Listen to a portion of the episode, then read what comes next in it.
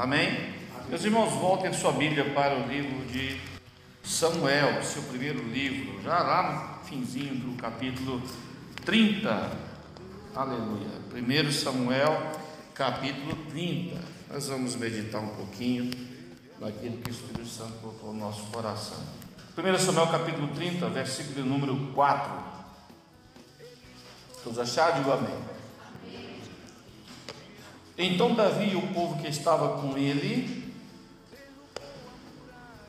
ergueram a voz e choraram, até não terem mais forças para chorar. Também as duas mulheres de Davi tinham sido levadas, Ainoã israelita e Abigail, a viúva de Nabal carmelita. Davi ficou muito angustiado, pois o povo falava de apedrejá-lo, porque todos estavam amargurados, cada um por causa dos seus filhos e suas filhas. Mas Davi se reanimou no Senhor seu Deus. Amém? Vamos repetir essa última frase junto? Mas Davi se reanimou no Senhor seu Deus. Agora para decorar. Mas Davi se reanimou no Senhor seu Deus. Agora para descer do coração. Vamos de novo? Mas Davi se reanimou no Senhor seu Deus. Aleluia. Louvado seja o nome do Senhor. Essa história é muito interessante, ela nos traz muitas lições a serem aprendidas. Todos nós temos o nosso momento de angústia, temos o nosso momento de dificuldade, quando a doença bate a porta, o desemprego, é, se a doença de forma física, emocional, é, às vezes parece que o céu se fecha e a angústia bate a porta. E nós entramos então numa crise muito grande. Existem muitas crises que podem levar o ser humano a derrotas, derrotas tristes, não é? é Existem as crises emocionais, as crises financeiras, as crises sociais, não é? as convulsões sociais, sociais entra um rei, entra um presidente, sai outro, governo muda, a, a, economia entra em crise, enfim, todos nós estamos debaixo do mesmo teto e estamos sujeitos a essas crises. Salomão disse lá em Eclesiastes que tudo sucede tanto ao justo como ao ímpio. Chove na cabeça do justo e chove na cabeça do ímpio. Então, nós ainda estamos aqui e quando a nossa irmã dizia, é, e ela testemunhava aqui que nosso lugar não é aqui e que nós queremos ir para Nova Jerusalém, é verdade. Nós só vamos sair desse guarda-chuva de dificuldades humanas, desse sol da grande tribulação, da, da tribulação, não da grande, desse sol da tribulação que nos queima todo dia, quando o céu se abrir, aleluia. Aí será afinal toda a crise será findada e Paulo diz que nós vamos ser transformados, aleluia, e vamos viver com o Senhor na glória. E ele diz que todo aquele que tem essa esperança glorifica o Senhor. Então, se eu sentasse aqui agora, já era motivo que você adorar a Deus, dizia: Ora vem, Maranata, ora vem, Senhor Jesus. Por favor, diga amém, aleluia. Esse texto aqui é muito interessante porque Davi se meteu numa confusão onde não foi chamado, não é? Diz a Bíblia que Davi foi lá para as terras dos filisteus, fugindo de Saul. Mas teve uma época já no final da sua do reinado de Saul que os filisteus resolveram fazer é, realizar mais uma incursão a Israel. Entraram em consenso para levantar mais uma batalha para ver se derrotava o povo de Israel e a Saul e o seu reinado. E Davi chega em cidade intrometida e diz para Aques, o rei dos filisteus, que ele iria também na retaguarda. Agora Davi tinha se tornado cidadão filisteu por é, não por é, desejo próprio, mas por necessidade, porque fugia de Saul. E diz a Bíblia que nessa incursão, Davi então já estava, diz a Bíblia que Aques tinha lhe dado uma cidade para que ele morasse com seus homens, cerca de 400 ou 600 homens, se não me falha a memória, que seguiam Davi. E diz a Bíblia que Ziclac então torna-se a cidade de Davi e os seus homens moraram. E Davi nessa incursão sem ser chamado, é, porque às vezes, irmãos, a gente entra numa crise sem ser chamado, a gente, porque a gente é desbilhoteiro, porque às vezes a gente não vigia e arruma um problema para a vida da gente. E a Bíblia diz lá em Provérbios: quem se mete na briga do outro é como pegar um cão pela orelha. Tenta pegar um cão pela orelha para você ver. Ele irrita e dá uma bocada na sua mão. E Davi entra nessa batalha, mas diz a Bíblia que os filisteus ficaram desconfiados de Davi e disseram para Aques: Olha, esse camarada não pode ir na batalha com a gente, não. Você não lembra o que cantavam dele? Cantavam dele que ele tinha. Saul tinha matado 10 milhares, mil, é, um milhares, mil milhares, mas Davi matou seus 10 mil milhares. Esse homem pode se voltar contra nós e aí pode nos levar à derrota.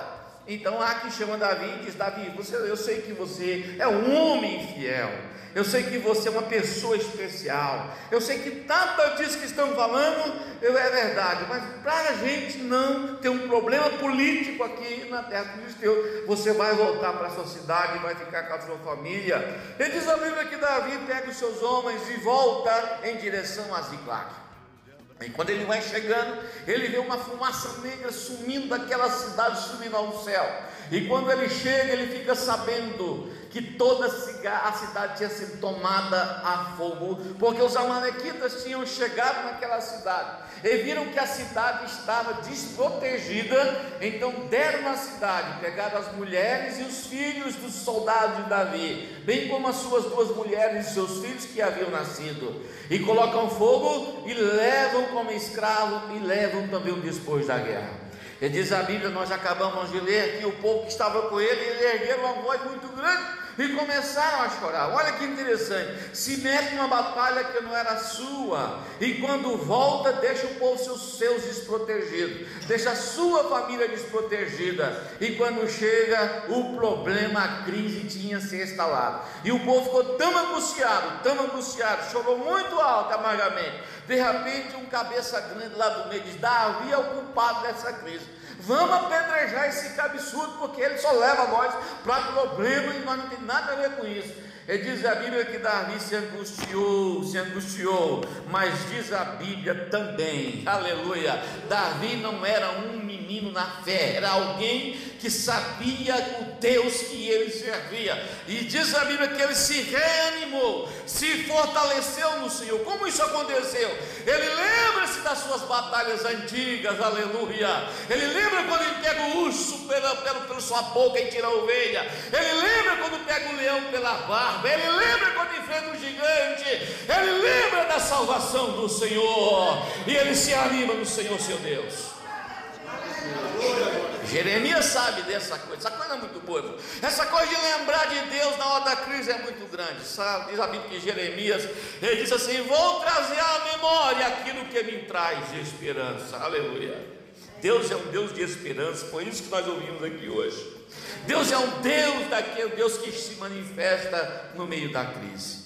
E Davi então se levanta, glória a Deus, com seus homens e chama o homem de Deus, Abiatar, o sacerdote.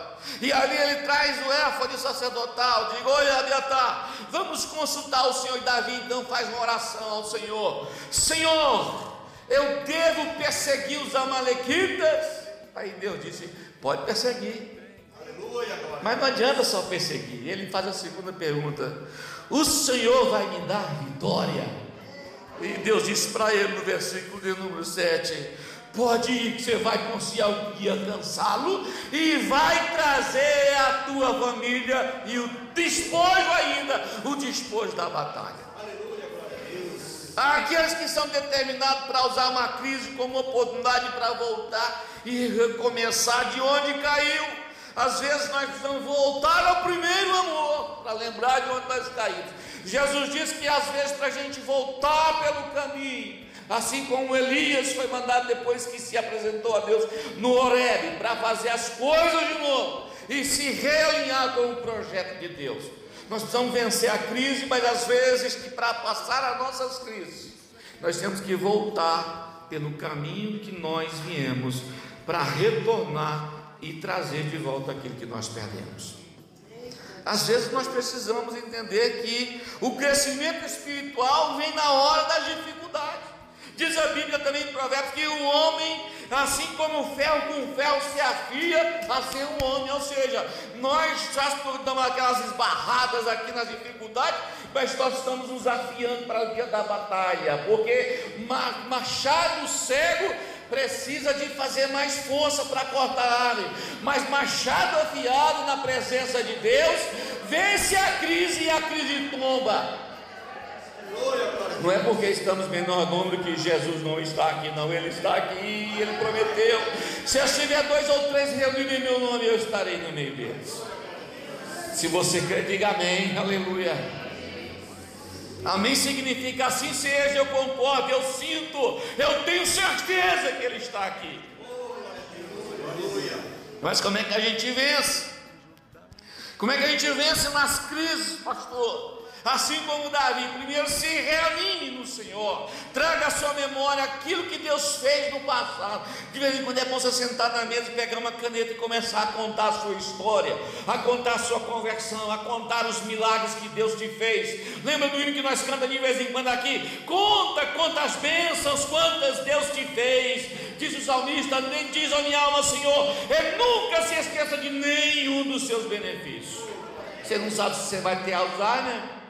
Então, se você vai ter Alzheimer e você não deixar nada escrito para a família, um dia que eu orei pelo meu filho, ele estava com febre, e um câncer, e a gripe, e mesmo as coisas pequenas, e Deus deu vitória.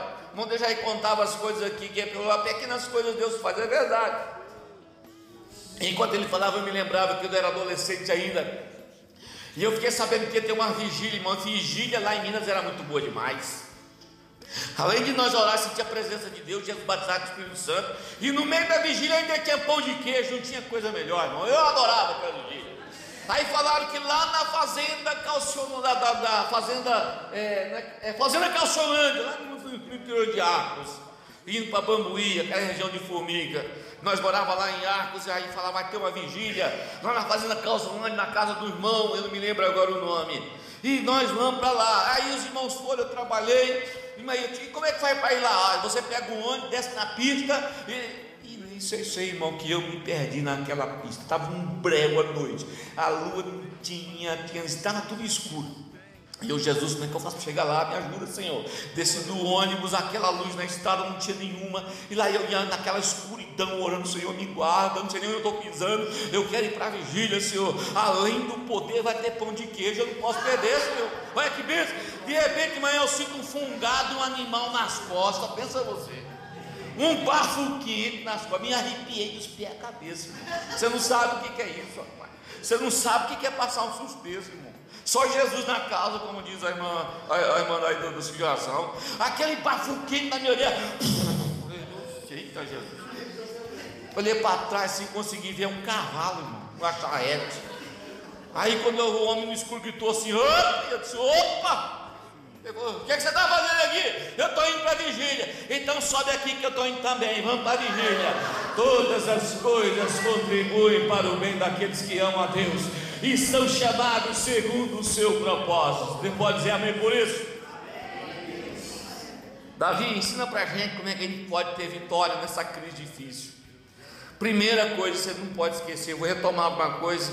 Se eu passar das 8 e 10, irmão, puxa aqui para mim, puxar. Primeira coisa, creia na possibilidade da vitória.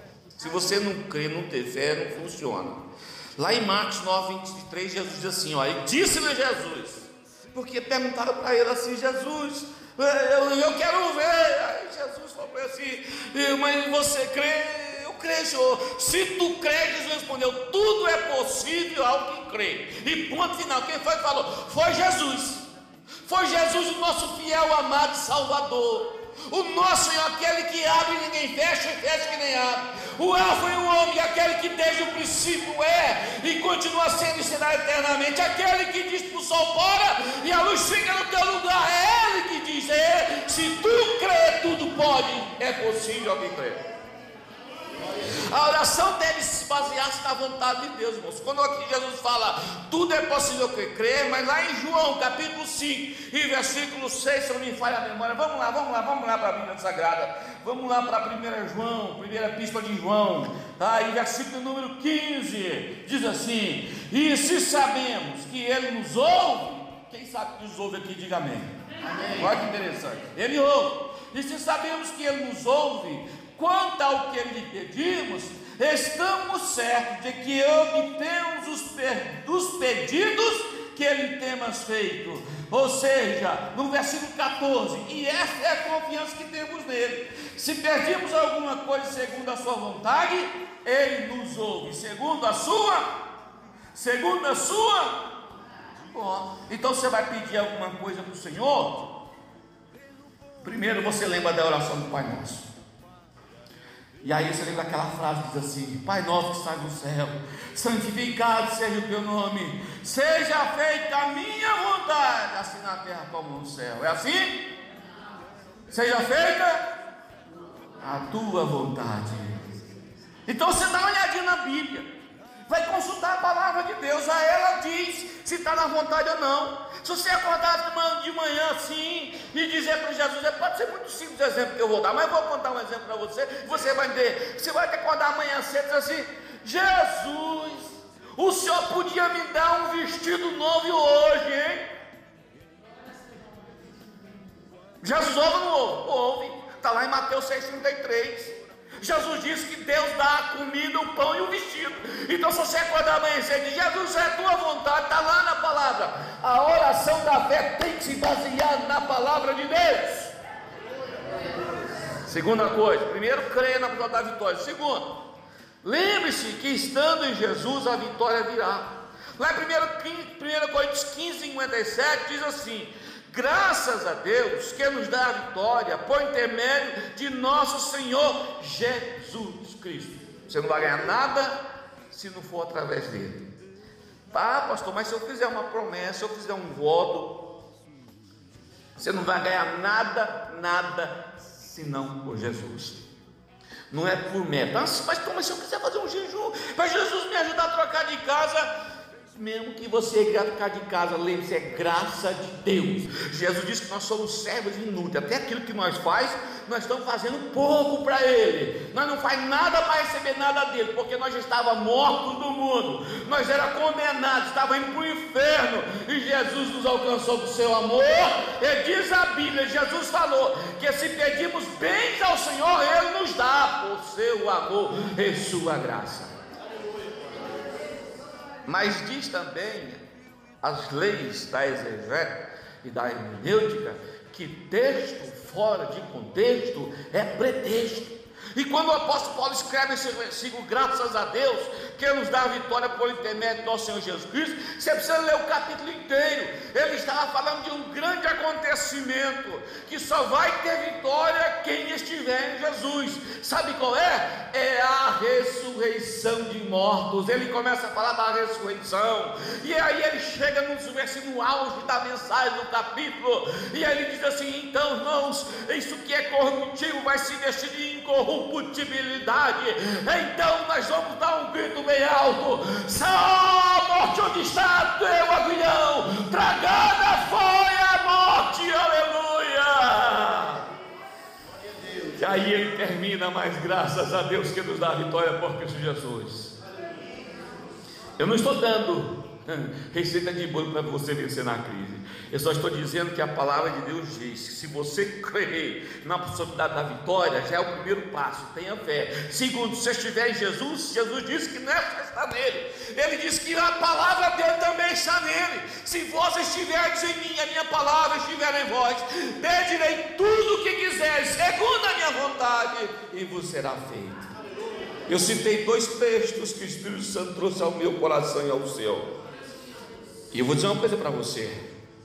Está lá em Isaías capítulo 55, que diz que a mão do Senhor e o seu ouvido o ouvido do Senhor não está tampado para que não ouça a nossa oração, e nem a sua mão não está encolhida, mas está estendida para nos abençoar. Então, dependendo da sua fé, dependendo do seu coração contrito, dependendo da sua, da sua alegria em servir a Deus, dependendo do nível de comunhão que você está com Deus, quando você falar com Jesus, vai acontecer que nem aconteceu com Estevão. A hora que ele estava morrendo, ele olha para o céu, e ali parece que o céu para, e Jesus se coloca de pé. Irmão, você não vai ver nunca na Bíblia Jesus ou Deus se colocando de pé quando uma pessoa faz uma oração, mas quando era Estevão, o primeiro mártir, Jesus se coloca de pé, e então ele diz: Eu vejo os céus abertos, e o filho do homem à direita de Deus em pé me esperando. A oração de um justo, disse a Bíblia lá em Tiago, pode muito em seus efeitos, porque maior é que está conosco do que aquele que está no mundo. Saia dessa noite sabendo que, aleluia, que o terceiro ponto para você é sair da crise. Aleluia, glória a Deus. Está lá em Tiago, capítulo 1, versículo 25. Um segredo que eu quero te contar. Tiago 1, 25. Para ter vitória, você precisa praticar a palavra de Deus. Está dizendo assim, ó. Mas aquele que considera atentamente, presta atenção, capite, olha aqui, ó, ó, ó, ó, eu estou falando, aquele que considera atentamente, presta atenção, a lei perfeita da liberdade e nela persevera, não sendo somente ouvinte, negligente, mas operoso, praticante, esse será bem-aventurado no que realizar. Você está com medo da manhã do emprego? Está com medo da doença? Está com medo do exame? Olha a promessa aqui, ó. Se você for praticante, oh aleluia. E diz operoso. Não é crente raquítico, não, é operoso é aquele que se dedica, é barriga ouvinte praticante. Ele lê a palavra e diz: Eu preciso melhorar, eu preciso melhorar. Não é aqueles que ouvem, entram na igreja, como aquela semente de ontem da nossa consagração estava muito boa por sinal, e você podia ter vindo, que eu falei ontem, mas hoje aquela pessoa fica na beira do caminho e só ouve, entra aqui, sai aqui, só ouve o que te interessa, só guarda o que a tua oração é truncada como de samaritano. Mas se você for ouvinte operoso, se você você sair daqui essa noite, escrever alguma coisa dessa mensagem e falar assim: Eu preciso colocar essa mensagem em prática. Você vai ver que o poder de Deus vai vir na sua vida. Você vai enfrentar o mar vermelho. Se ele não sair da frente, você vai passar por cima dele. Se o diabo colocasse no seu caminho, você vai bater o pé e ele vai bater em retirada, porque vai alguém está conosco. Pode orar, está escrito lá humilhai-vos perante Deus, resisti ao diabo, e ele fugirá de vós. Ele é covarde, irmão.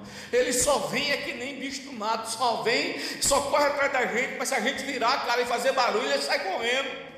Eu vi um, um, um programa da Net, na Net Show, mostrando lá no safari da África, um camarada que ele vai no meio dos leões, mas os leões selvagens, não é leão assim que ele fica passando a mão, criou de pequeno, não, leão selvagem. E aí ele está perguntando qual era o segredo dele para enfrentar os leões, porque às vezes ele ia e o leão fica aliado. Quando a é simples. O leão, quando ele vem para cima de você, você faz assim, levanta que nem uma aranha, abre as pernas e começa a gritar e fazer barulho, que aí ele sai correndo de medo. Ele só agora, se você virar as costas para ele, ele pega você, ele vai lá na jugular para você não levantar mais. Mas se você resistir o diabo, se humilhar diante de Deus, levanta as duas mãos para ele, ele vai bater em retirada porque ele é covarde mas nós somos corajosos em Cristo Jesus, porque Deus, disse Paulo, não nos deu espírito de covardia, mas foi de ousadia e de poder para vencer as crises. Se Davi tivesse aqui hoje, ele dizia: Era isso que eu queria pregar para meus homens. Eu me fortaleci no Senhor, meu Deus, aleluia. Depois que você creu na vitória, está em Jesus e está praticando, mais um conselhinho para você. Às vezes, as coisas não acontecem do dia da para a noite. Você precisa correr atrás. Você precisa correr para lutar, precisa enfrentar o inimigo, precisa matar, precisa enfiar a espada na goela dele. Mas você precisa entender que às vezes na beira do caminho parece que a luta não vai terminar. E eu não vou pegar o despojo. Mas Isaías capítulo 40, versículo 31, diz que uma outra coisa que tem que acompanhar um cristão para receber vitória no de crise é ter paciência esperando em Deus. Esperar em Deus, porque às vezes a gente espera do homem, a gente espera as coisas do homem, mas a gente precisa entender que Deus controla tudo, tudo, nada, nada, nada está fora do seu controle. A minha vida a sua, diz o salmista que aqueles que temem o Senhor, aquele que habita no esconderijo do Altíssimo, a sombra do Onipotente descansará. Direi do Senhor, Ele é o meu Deus, o meu refúgio e a minha fortaleza. Você vai ficar no Salmo 40, esperei com paciência no Senhor, fique tranquilo. Deus entra no segundo tempo nos 45 segundos, 45 minutos, mas quando ele entra, ele entra para dar vitória e para te fazer levantar, te pegar pela mão e dizer: vale a pena você estar aos pés do meu filho Jesus, vale a pena você ser praticante da palavra, porque eu vim para te dar vitória. Mas se você não espera em Deus, quer resolver com as próprias forças, eu vou dizer uma coisa para você: a força divina para verificar no meio do cansaço, da fraqueza, do sofrimento, das provações, vem do Senhor, porque a nossa luta não é material, não é contra a carne e sangue, é contra as hostes, os principados da maldade. Tem crente que acha que o inferno está cheio de demônios, está enganado. O inferno não tem nem demônio, eles estão aí nos ares. Eles estão doidinhos, aperreados, porque alguns deles encontrou com Jesus lá em Gadara e eles ficaram super preocupados. O Senhor veio nos atormentar, Senhor. E eu, eu, eu, eu antes o tempo, porque ele sabia que vai ter um tempo que eles vão ser atormentados e você jogar no lago de fogo, no inferno, na morte, vai ter tudo para lá. Mas hoje eles estão nas regiões celestes. Por isso que o apóstolo Paulo dizia: espere no Senhor, espere armado, espere com a espada do Espírito, espere com o capacete da salvação, espere com a coraça da justiça.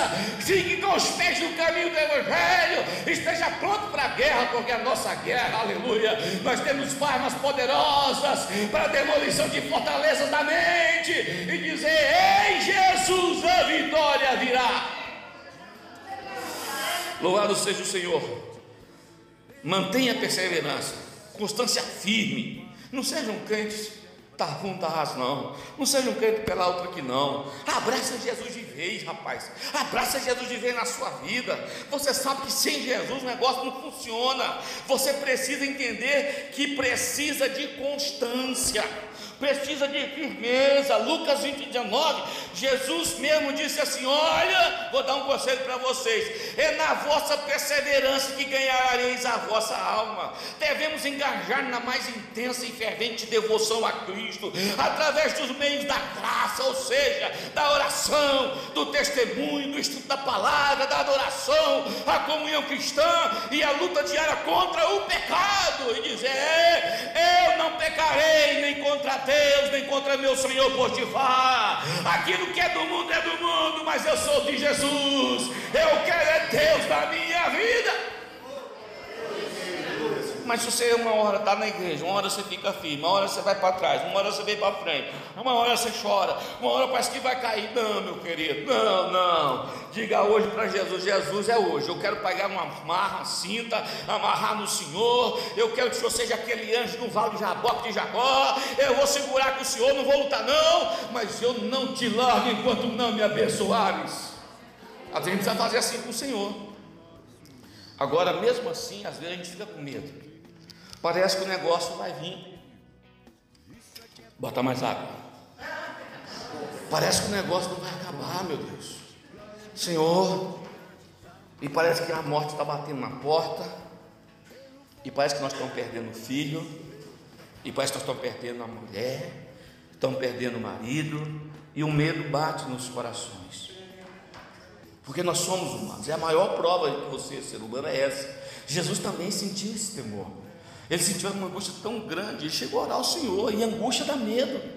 A coisa ficou muito negra ali no Calvário. Jesus ficou tão negro que o negócio, os poros se abriu e ele começou a suar sangue junto com a água misturada. Nessa hora você tem que dar uma resposta para o medo, porque o medo é humano. Ter medo Não é errado. Agora deixar o medo dominar você, me dominar, que é o problema. Às vezes a gente não dá um passo de fé por causa do medo. A gente não toma uma decisão por causa do medo, medo de perder. A gente já sai achando que tudo é nosso. Não, fica tranquilo, você não vai perder nada. Nada sai da situação da mão de Deus. Você precisa dar uma resposta ao medo. Qual é a resposta ao medo? Lá no Salmo 34, versículo 4. Diz assim, ó.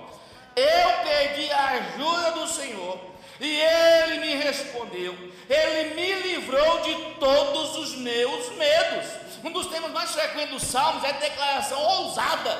Deus ouve e responde às orações do seu povo. Uma das palavras mais ouvidas no livro de Salmo é: Deus é a minha fortaleza e nele confiarei. Diga para o medo: medo pode bater em retirada, porque Deus está comigo. Se Ele está comigo, você vai dizer como, como o Espírito Santo disse através de Paulo: graças a Deus que nos dá a vitória por Cristo Jesus. Pode amém?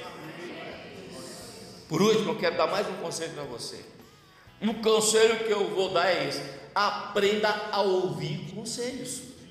Porque às vezes as pessoas vêm buscar conselho para a gente, pastor, mas elas vêm, quer que elas querem que você dê o conselho que elas querem ouvir. E elas vão embora, meu marido. E não põe em prática o conselho. Às vezes não tem força para pôr o conselho em prática. Mas você aconselha e ele faz tudo ao contrário. Aí a gente fica com raiva. Meu Deus, eu não vou dar mais conselho. A gente está aconselhando, faz isso, isso, isso, meu filho. Daqui a receita do bolo, é fácil, só fazer A pessoa faz tudo errado. É que nem você, você vai lá na cozinha da sua mãe, e aí a sua mãe quer que você lave a vasilha de um jeito e fala, faria bem, meu filho. E você, não, mas é assim tá bom. É, você não vê direito, você acha que está vendo a água correndo ali, mas sua mãe tem experiência. Aí quando ela termina, você enxuga, fica aquela manchona de gordura lá. Tá vendo, filha? Eu não te ensinei, por que, que você fez errado? Não é? Aí a mãe dá uma pancada na cabeça da gente, hoje não pode, porque agora né? Mas eu, você precisa aprender a ouvir conselhos. Provérbios 15, 22. Sem conselhos os planos fracassam, mas com muitos conselheiros há sucesso. Você entendeu isso? Com muitos conselhos os planos têm sucesso. O que o Espírito Santo está fazendo hoje? Está nos aconselhando, está nos orientando. Davi vai agora, cheio da fé, vocês pensam que Davi, Davi era um homem sanguinário. E quando Deus disse para ele, pode pegar meu filho, ele foi para cima. Ele não queria conversa, ele não trouxe nenhum para remédio. Ele passou espalha em todo mundo. Chegou, ele era tão sanguinário que Deus disse: Você não vai, rapaz, está doido, você não vai construir uma casa para mim, não. Você é um homem de sangue. O teu filho, eu vou dar paz para ele, mas você não. E ele não conseguiu construir a cadeia, porque na hora que ele entrava para a batalha, irmão, ele entrava para ganhar, ele não tinha conversa com ele. Ele dizia: pode vir um gigante, é grande, mas quanto maior é o tombo, não tem problema não. Eu entro é para vencer. Senhor, eu me reanimo em ti, eu vi a tua palavra, eu creio na vitória. Jesus está comigo, Senhor, eu quero seguir a tua palavra. Eu estou ouvindo o teu conselho, Senhor. Então mira na testa dele, irmão, e manda bala, porque Deus está com você na hora da luta, da dificuldade. Então, para terminar, nas crises mostra-se o forte. Mostre-se o forte. Como é que está, irmão? Não está aguentando, não. Não. Como é que está, irmão? Está bom, irmão. E a luta? Está pior ainda.